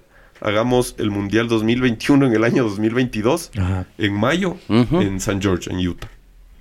Y parece sí me entrené y ese fui. Y, y ahí te decía, eh, antes los puestos no eran meta, pero en este Mundial dije, soñaría con un top 10. Eh, y ahí, ahí tengo historias con, con su amigo Conejo, que es, es un animal. ¿Qué? Top 10, no seas mija, tienes que quedar primero. Le digo, loco. el, el que no corre, se mijea al otro. Un- pero ¿sabes qué? Pero entrenan juntos, creo. Montamos lo que más podemos bici juntos, pero este es un dejado, a veces se, se va de fiesta y se olvida de la bici. Pero Sí mi le he visto hermano, fiestear. mi hermano, mi hermano es de los, de los, mucha gente te dice si puedes, no puedes, pero cuando mi hermano me dice algo, eh, esas palabras a mí sí son, me decía vas a ver, vas, a ver, que esto, sí puedes. vas a ver lo otro, y, y, y por eso le dije vamos, acompáñame. Y nos fuimos juntos a este, a este ¿Y qué él hace de abasto? ¿Porrista? ¿Qué hace? Le dije, vamos, te abasto, te invito, te doy la estadía.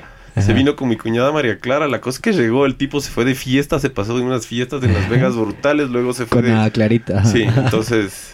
Pero ese es, es un apoyo fantástico, mi ñaño. Y Sí, me en, imagino. en todos estos triunfos, o sea, no, no sé si sean comparables, me explico, porque el Ironman se siente que es enorme. Pero fuiste siendo campeón desde niño en un montón de cosas. O sea, ¿cuál, ¿cuál crees que ha sido como el que más significó para ti, el más importante? Verás, eh, mi segundo Ironman, que fue cuando me cancelaron en, en octubre del, del, del 2021 el Ironman, yo dije, estoy entrenado, me he sacado la madre, tengo, algo tengo que correr. Y me fui a Florida, eh, al Ironman de Florida. Y en ese, ese Ironman tuve una sensación brutal que fue cuando me bajé de la bici, el comentarista, porque siempre hay un animador que va comentando. Ajá. Empiezo a correr y dice, aquí va nuestro primer lugar en la general desde Ecuador, José María Ponce. Yo había sido, yo había ganado categorías, pero en ese Ironman te bajas de la bici y dices, vas primero en la general desde Ecuador. Ese momento fue a lo bestia. Glorioso. Y, y, y sí, la llegada de ese Ironman, me acuerdo que llegué, le abracé a mi mujer y me puse a llorar de la emoción. Como loco. ¿Y lograste mantener el primero? Sí, sí. o sea, claro. terminaste primero. Sí, y, y Ah, claro, ya. corrías, ya, estás en primer lugar y los gringos como son los Claro, máximos, y ajá. dale, y dale. Ajá. Y ese fue emocionante, ese fue increíble. Qué de locos. qué Pero de locos. ahorita que eh, recordando eh, de mis mejores momentos fue un cuando gané la, la- la general aquí en, en Ecuador la primera vez, mi hijo José María debe haber tenido unos 11 años. Y estaban en la meta. Y me acuerdo que llegué y le abracé y le dije, ya ves, cuando haces las cosas que te gustan con cariño, todo sale. Porque veníamos con él y empezaba a jugar tenis competitivo y hablábamos de que "Mana, es querer, es querer, es querer. Algún rato llega. Y si no es primero, segundo o es tercero, pero, pero llega. Pero esa Y- es una super forma de inculcarle, pero también inculcarle que no es presión. No, no. O sea, Es si quieres y te concentras y le metes, las cosas salen. La vida es así. Y creo que ese fue uno de mis momentos emocionantes de una llegada con, con mi hijo José María. Y, y ya uniendo cosas, eh, él ganó un torneo provincial una vez. Su primer torneo provincial que ganó, me acuerdo que... tenis. Sí, ganó jugando tenis y cogió la gorra, se sacó la gorra y tiró al piso. Y entonces yo, eh, cuando la primera vez que gané después de eso, me acuerdo que llegué a la meta y cogí la gorra, y siempre te toman fotos. Cogí la gorra y tiré al piso, y él me vio. Entonces se volvió algo que, que hacemos cuando ganamos. Como morder la medalla. Sí, exactamente. Pero es, es familiar, por- me sí, explico. sí. Qué, qué cosa tan bonita. Oye, el entre tu comunidad deportista dicen que eres estricto a morir en la parte alimenticia. Y que eres, tienes una dieta, Una dieta- low carb, high fat. Sí, al- verás, eh, obviamente empiezo a hacer ejercicio, empiezo a bajar de peso, pero mi, mi amiga Alegría Herbas, eh, ella es coach nutricional, tenía un programa de tres semanas. Y, y dije, acolitémosle a la amiga, metámonos, suena interesante, y me metí ni sin saber ni qué me iba a mandar. El tema es que se eliminan los carbohidratos a cero casi, y te meten grasas y proteína. Y como yo en la mayoría de cosas, si es que te metes en algo, sigue las reglas y, y esperemos a ver el, el resultado. Bajé como 8 libras, me desinflamé. y Nunca en mi vida me había sentido tan, tan Liviano. bacán. Y desde esa época, un- unos buenos años, no comía nada de carbohidratos. Ahora estoy integrando algo porque ya la ciencia te, ta- también te dice que en ciertos momentos eh, hay que meterle algo.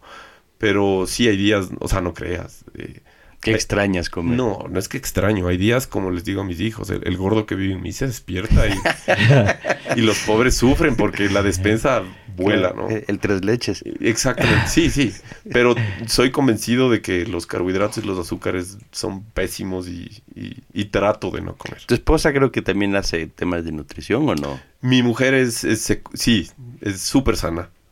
Eh, y tenemos una, una curiosidad y es que mi hijo José María le detectamos hace unos, debe ser dos años, justo en la pandemia. Él es alérgico al gluten Ok. Puchicas. y casi todos los carbohidratos tienen gluten. Entonces, en la casa el- el- comemos parecido todo. Solo mi hija Bárbara es la que ella no le interesa de estas cosas y ella es- yo no tengo ningún problema con el gluten, a mí sí denme todo. Cómpreme en el pan de la tienda. Dame todo y el chocolate y el azúcar y la... y- ¿Y ella, ¿Y ella qué deporte practica? ella, ella se- Comer. No, Eso también es un deporte. ¿Sabes qué? El- una, Ese es mi deporte.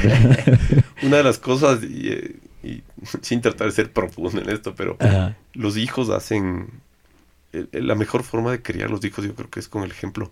Sí. O sea, tú les puedes decir, haz e- no hagas esto, pero si tú haces, no tiene ningún sentido. Entonces, ellos ven a mí, a mi mujer que es súper deportista, nos ven eh, forma de vida nuestra es del deporte y los dos son súper deportistas. Ella hace bolting, que es a mí personalmente del, Este es el del Ah, el del caballo. caballo. es el que hacen una gimnasia Sí, encima del es caballo. Como Encima del gimnasio caballo. olímpico. Yo odio los caballo. caballos, no es secreto, ella sabe. Pero claro, el primer día que le Así vi como a Messi. eso- Ah, Soy Este- anti-Messi. este- este que- es una No, noticia. no puede ser. O sea, un día, ¿o cuánto falta para la final del mundial? Cuatro Ah, días. Ajá, estamos cerquita del domingo de la final. Tenemos a alguien que no quiere a No Messi. puede ser. No. He escuchado un montón de como de gente que le tira hate a Cristiano, pero a Messi he visto o sea, Pero pocas veces. aquí José María tiene un aire de pro cristiano. Seguro que sí. Me imagino. Ah, No. Sí, sí. Seguro que sí. Pero me te decía de mi hija, ella Ajá. hace esto y, y los dos son, los dos entrenan toda la, to- toda la semana. Eh, los sábados entrenan. Mi hija acaba de volver de Colombia, que se fue a un, a un campeonato de vaulting. Eh, Wow. sí. Qué bien. Pero, ¿sabes qué? Al final del día es... Son súper deportistas, eso, pero les gusta. Entonces... Se volvió una rutina familiar, sí, giramos Pero- alrededor del, del deporte. pero no les presionas. No. O sea, ah, A ver, Yo les, que les motiva, sí, les impulsa. sí. Tampoco es como que No les- quédense ahí tal- holgazaneando todo el Tal día. no Muy les bien. sobrepresionas, pero, pero claro, o sea, yo cuando el José María, le- que está más grandecito, le digo, loco, estás completamente desconcentrado cuando veo, como, Claro. métete un poquito, toma esto un poco más en serio. Sí le ganabas. Eh, Claro, decirle a alguien, Sí, sí, sí. le ganabas. y, eh, o sea, el- sí, pero es una línea, es una línea roja que hay que tener cuidado, ¿no? Ajá, ajá. pero mientras hagan lo que les gusta y se sientan chévere, y tú puedes ver si ellos les, o sea, si llegan a la casa contentos, etcétera. El momento que les veas que están saturados, ahí hay que dar un pasito Sí, atrás, pero por suerte no nos, no nos va a pasar. Veía, veía el otro día una entrevista de un ex entrenador de Serena Williams, es, es un francés. Maravilloso el tipo. Y, y cogía y decía que ella tuvo una lesión. Sí, Entonces, habiendo ganado todos los grandes slam que pudo, tuvo una lesión en algún momento y no podía volver en Wimbledon y no podía volver. Y su tasa de efectividad en la net era 20%. Si- Si subía, Vi ese documental y ese lo es brutal. Ajá. Entonces termina, él, él le miente a ella. Le miente las Así como tu esposa te mentía que ibas primero. Capaz esa era la estrategia. Por eso quería llegar. Por favor. Claro, le miente, le miente. Qué es- sabiduría, Luis Miguel. Gracias. Claro, yo ese documental vi, le miente y se Ajá. convence de que es bueno en la net. Le, Sí. le cambia la estadística Sí, y le dice, tu tasa de efectividad en la net es del 80%. Sube y gana los puntos. La man... Es la de Kings Richard. No, no, es un No. documental de coaches, de, de diferentes Sí. entrenadores. Ah, ok, ok, ok. Entonces, entrevistan a... Bueno. Mourinho, etcétera. Excelente. Entonces, agarra y ella simplemente Ah. mental, Se confía en sí mismo y gana el torneo por tener efectividad del 80% en la net. O sea, a partir de Pero que... claro, era 40, era una... Era mal- Sí, era una cosa Es el click desastrosa. mental que hay que tener. Sí, entonces, ves lo que hizo tu mujer en ti, ahora estás entendiendo. Oye, pero volviendo un poco al tema de la dieta y la nutrición, entonces, no comen, ahorita no estás, ¿cómo le damos a Ahorita la- estoy un poco relax. Ok. Porque ok. es diciembre. Además se vienen navidades. Sí, sí, es, es difícil. Entonces, cena con los amigos, de esto, lo otro. Sí, muy difícil. Pero, por ejemplo, yo cuando me des... Ahora llevo un par de meses, sí entrenando, pero super light y sin Ajá. esta, pres- sin esta motivación de... Tú me decías, eres competitivo, te digo, yo necesito tener una meta. Ajá. Por ejemplo, ahorita tengo mi siguiente medio Ironman es en mayo. Entonces, como que se está lejano todavía, entonces pecas un poco, no estás tan metido. Pero yo necesito algo que me tenga enganchado en ese sentido. Y la dieta esta he ido cambiando, he ido variando, eh, me he ido haciendo más light al respecto, ya no soy tan, tan enfermito, ¿no? Pero tengo que controlarme porque tengo una tendencia a engordar eh, súper. O sea, lo que pasa es que una persona que, que viene haciendo un high performance como tú, el rato que deja, el cuerpo Sí. no entiende qué pasó. No, rebota durísimo y entonces sí. ¿Sabes qué es uno de los miedos que tengo? Que pase el día que Dejes. el día que ya no me gusta esto lo que sea. Tengo un, un miedo, un pánico a, a engordarme demasiado. Sí, obvio, ya pasaste por eso. Sí. Oye, este, estás en tus mid 40s, Ujú. ¿no es cierto? Eh, tienes un montón de estructura. Eh, vas consiguiendo cosas que pocos pueden venir y decir, conseguí. Eh, estás de presidente de la Cámara, eh, gerencias la empresa familiar, lo haces súper bien. ¿Qué, quieres para ti en los siguientes 20? A ver, en el tema del deporte quiero seguir enganchado. Eh, hay que tener cuidado. A veces uno quiere hacer demasiado y te puedes quemar muy fácil. A mí me pasó durante el año que, que hay momentos en que ya no quiero un entrenamiento más. Y eso hay que tener cuidado. ¿Qué quiero para el futuro? Te digo que hoy estoy viviendo con mis hijos, están entrando a una edad en la que creo que cuando son chiquitos van criándose y no hay mayor peligro. Pero creo que hoy en día es en donde más tenemos que estar pendientes. ¿Y qué es lo que quiero? Lo único que quiero es que mis hijos si- sigan siendo los guambrazas que son. Y aquí es donde creo que voy a enfocarle el- el- el- la Mm. mayor parte de mi vida en estos momentos. La adolescencia hoy en día está súper complicada. Eh, Sí. Como te digo, mis Wambras son fantásticos. Del José María que tiene 14 ya está empezando a salir y que los Mm. viernes y, Mm. y el mundo de hoy está expuesto a cosas que tal vez de nosotros a nuestra edad no estábamos tan expuestos. Correcto. ¿Qué quiero? Yo lo único que quiero es dedicarme para que mis hijos sean, sean lo más chéveres, lo más felices posibles. Y estén bien. Sí. Y, y en la parte laboral, ¿tienes algún reto, algún emprendimiento? ¿Te quieres internacionalizar, diversificar? ¿Sabes? Sí, sí, en- Aceptar una oferta de Nestlé en Suiza. soy bien ecuatoriano, verás. O sea, el... el- La, Pero- la idea de estar viviendo en Suiza no te vuelve loco. Pero no le huyo, no le Ajá, huyo. Una de las cosas que aprendí es si se te presenta una oportunidad y suena bacán, dale. Agarra. Sí, la del ministerio fue clarísima. Pero no te, No, no, no, te han ofertado trabajo. No, no, no. Nunca. No, no, no. No, no, y te- en ese sentido no busco. No. Si se llega- tú me dijiste si se llegase a Claro, presentar. si te presentaran. O sea, todas ajá. estas cosas uno piensa, pero eh, en la empresa queremos hacer algunos cambios, queremos, queremos emprender, pero así con la misma honestidad te digo, no hemos encontrado el, el segmento, el, el Mm. hacia dónde. Pero sí es algo que queremos, queremos crecer y como empresa familiar, ¿no? ¿Te ves más como empresario o como emprendedor? Porque el emprendedor sí, o sea, tú tienes todos los riesgos en la parte de deporte, pero el emprendedor es el que a ratos... Me, me- verás, hace algunos años traje, fu- fui emprendedor, trajimos estos gimnasios, no se acuerdan de mujeres, Curves. Sí, Tuve claro. un par de gimnasios. Fue un emprendimiento que parecía lo bestia, pero el producto no era bueno y me di Mm. con la tabla en la cabeza. Pero sí es algo- un bichito que, que sí me gustaría. Sí, sí, es una tarea pendiente el, el crear algo, o no necesariamente crear algo, pero Mm.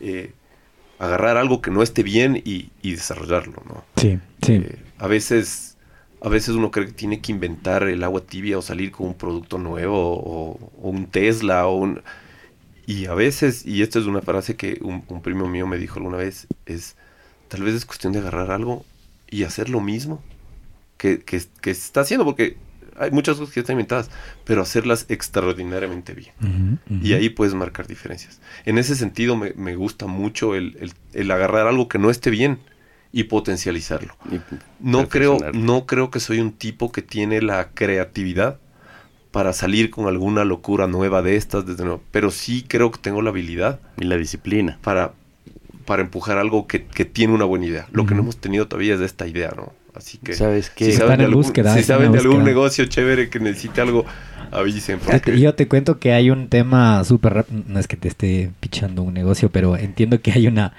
tendencia mundial, sobre todo en el tema de moda, a que eh, la gente que, di tú, hace diseño, diseño de moda, colecciones, propone las colecciones de manera digital y les pone al público y la gente le, le- le- le da una intención de compra y solo cuando digamos que una prenda, un suéter, un suéter de, de pronto tiene 200 personas que estarían dispuestas a comprar, ahí ahí se hace. se juntan el, de, el, de- el diseño y la textilera y boom, crean eh, tr- 300 de estos sacos. Muy, muy metaverso, ¿no?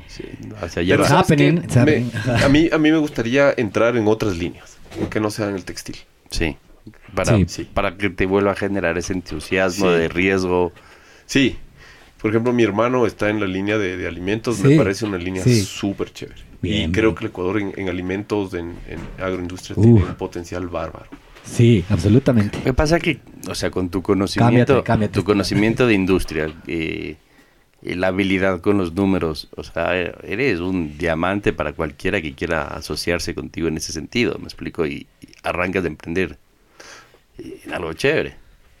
Sí, pero otra vez hay que, hay que tratar de ver la oportunidad. Tiene que presentarse, ¿no? Hay que buscarla. Sí, pero pero es- está difícil yo, o sea siento que las cosas hoy eh, es complicado pero pero es una no te digo que es asignatura pendiente porque estamos metidos estamos tratando de encontrar algo pero me encantaría en, en algo, en algo nuevo. ¿Sabes? Que quisiera destacar de, de- de la entrevista el, y que, que me gustó mucho es toda la gente a la que tú prestas oídos es familia tuya. A, a tu hijo cuando te deja el cartel, a tu mamá, a tu abuelo, a tu hermano, a tu primo. O sea, a excepción del, del entrenador que te dijo, estoy viendo tus números, te referiste todo el rato a la Capaz es pariente también. ¿Qué has dicho, No, tío abuelo? pero, pero sí, pero, o sea, este señor, el, el Pa- Pablo Vallejo se ha convertido en una persona muy, muy cercana a mí. y es- pero sí, sí, te puedo decir que sí, y, y creo que viene mucho de la de mi infancia y de cómo fui criado. Tuve una familia fantástica y te diría que las mayores influencias mías son, son están dentro de la familia. Para bien y para mal siempre, ¿no? O sea, Y yo te diría que para bien en, en- excelente. en todos los casos. Sí, uno siempre aprende. Oye, un gusto. Te, la entrevista pasó lo que querías que pase. Hablaste hora y media. Pasó volando. Pasó pasó. volando, ¿viste? Sí, pasó. Pasó volando. Pasó volando y, y- y siempre cerramos con, con un sueño, ¿no? ¿Qué, qué nuevos logros buscas tener?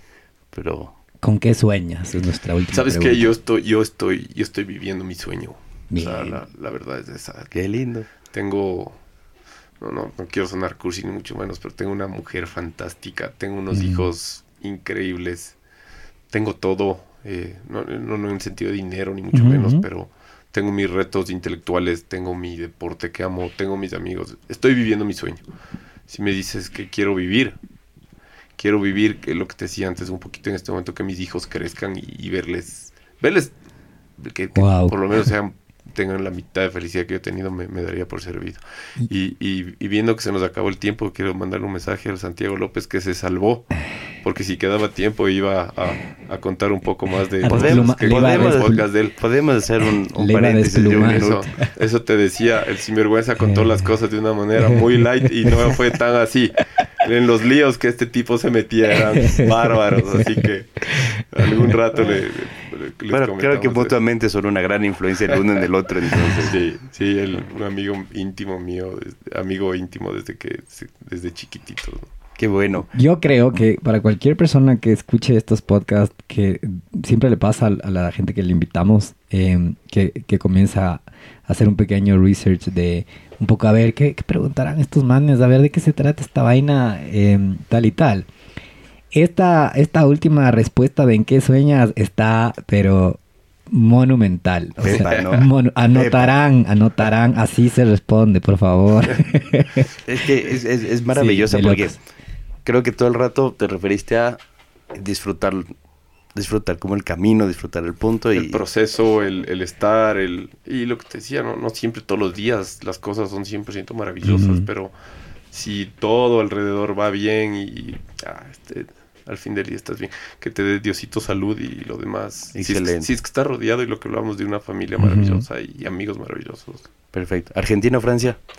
Francia, yo sí, y, y no, no tengo miedo en decir, yo soy, a ver, no soy anti Messi, pero soy pro Ronald- soy ronaldista, entonces, Mm, mm. y, y tiene que ver mucho con Pero el tema- cristianista, tema de Sí. deporte. ¿no? Ronaldo por lo gordo, dices tú en No, algún no, rato. no, No el nazareno. No, no. Eh, Cristiano Ronaldo, la, o sea, Claro, no, es le necesariamente de su talento, son un sino tipo de su... atorrante y le ves, y pero ves un poco la historia y la ética de trabajo y Ajá. Y a- además a mí el, el fútbol de él me gusta más que Messi. Mm. Tengo un problemita de liderazgo con Messi que no me, no me identifico. Mm, mm. Y tengo la oportunidad de, de callarme la boca, pero siento que en algunos momentos donde ha tenido que ponerse el equipo al hombro, mm, ha faltado. Excepto Bueno. este último partido de Holanda que, y que sí, se vio. y te Ajá. digo algo, es de los de sí, Sí, sí, sí, sí. y le vi Le bravo y le el vi modo maradoniano de Messi. Exactamente. Ajá. Y ahí está uno de los problemas de él es que tiene Sí. tiene que tener los zapatos de Maradona, Sí. que en cambio ese es Se una bestia como persona, líder, un animal, ajá. pero Ajá. pero Liderazgo absoluto. Uf, Sí. Sí, Yo, yo opino distinto, pero creo que el invitado debe irse contento. Totalmente, no le vamos a refutar. no, Bien, válido.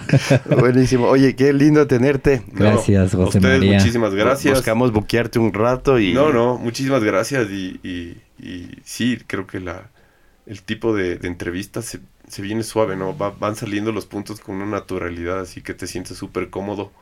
Eh, yo oí el, el- el podcast del Santi, venía, ayer lo oí Y dije, no, no tengo ni que prepararme para la entrevista, simplemente nos, Buenísimo. nos vamos a matar de la risa un rato, pasar simpático y, y eso es todo. Agradecerles a ustedes Bueno, y felicitarles por el, el- De verdad me sorprendió el formato de- del podcast. gracias, José María. Gracias a ti, José María, Luismi. Gracias a todos. Nos vemos en el próximo cap- episodio, capítulo, historia, lo que quieran. Round. Round de Open Box, por favor. Nos vemos. Gracias. Chao, chao. Chao, chao, Chao, chao. gracias. Open Box llega gracias al auspicio de Walker Brand, primera consultora digital, con 13 años de experiencia. Si quieres construir estrategias y acciones tácticas a tus metas y modelos de negocio, llama a Walker Brand. Joint, el primer CBD house del Ecuador, un hub de experiencias y productos derivados del cannabis. Tuautoencasa.com. Compra tu auto 0 kilómetros en línea, con la mejor oferta sin salir de casa. Experimental, una célula enfocada a la innovación y medios digitales. Entrepreneurs Organization, una red global conformada por fundadores y constructores de empresas que ayuda a alcanzar el máximo potencial en los negocios y en la vida personal. Y bueno amigos, eso es todo por hoy. Recuerden que en el ring de los negocios puedes perder un round, pero la pelea continúa. Nos vemos en el próximo capítulo.